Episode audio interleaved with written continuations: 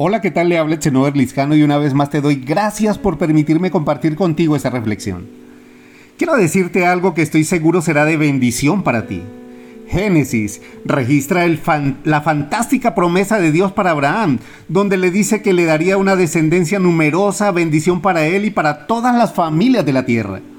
Ahora, Recordemos que pasaron los años y Abraham y Sara no veían el cumplimiento de esa promesa. Por tanto, deciden que él tenga un hijo con su sierva Agar. Pero iniciaron los conflictos entre estas dos mujeres por el embarazo y Sara afligía a Agar a tal punto que la sierva embarazada huyó al desierto. Ahí Dios le habló y la movió a regresar a casa, donde tuvo a su hijo Ismael cuando Abraham tenía 86 años. En medio de todo este lío familiar se encontraba Abraham, quizás sintiendo la culpa por el error cometido, sintiendo la presión y la frustración de Sara, posiblemente con conflictos internos de ver pasar el tiempo y no ver cumplida su promesa. Pero en el capítulo 17 de Génesis dice que Abraham tenía 99 años cuando Dios le habló y aquí está lo medular de este mensaje. A esa edad y en ese momento crítico de su vida, Dios se le apareció a Abraham y le dijo algo que él sabía perfectamente, pero que quizá necesitaba recordar. Dios le dijo, yo soy el Dios Todopoderoso. Sírveme con fidelidad y lleva una vida intachable. Yo haré un pacto contigo y te garantizo que te daré una descendencia incontable. En otras palabras, lo que Dios le dijo a Abraham fue que por encima de toda circunstancia, más allá de tus errores y sobre toda imposibilidad, recuerda que yo soy tu Dios y tengo el poder para cumplir la promesa y hacer posible lo imposible.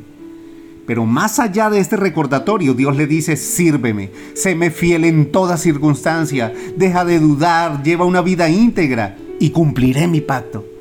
Y Dios le dijo, este es mi pacto te haré padre de multitudes, tu descendencia será incontable, te bendeciré en gran manera, tus hijos serán bendecidos y haré de ellos reyes y sacerdotes. Yo siempre seré tu Dios y el de tus hijos, y la tierra que ahora moras se la daré en heredad perpetua y yo seré su Dios. Esto es realmente poderoso y quizá hoy Dios quiere recordarte que Él es tu Dios, el Todopoderoso por encima de la circunstancia que estés viviendo, más allá de todos los errores que hayas cometido y sobre todo lo que tus enemigos hayan maquinado para destruirte, Dios te ama y tiene el poder para cambiar toda circunstancia adversa en bendición. Hoy vengo a decirte de parte de Dios, levántate, deja la duda, la incredulidad y camina en fe.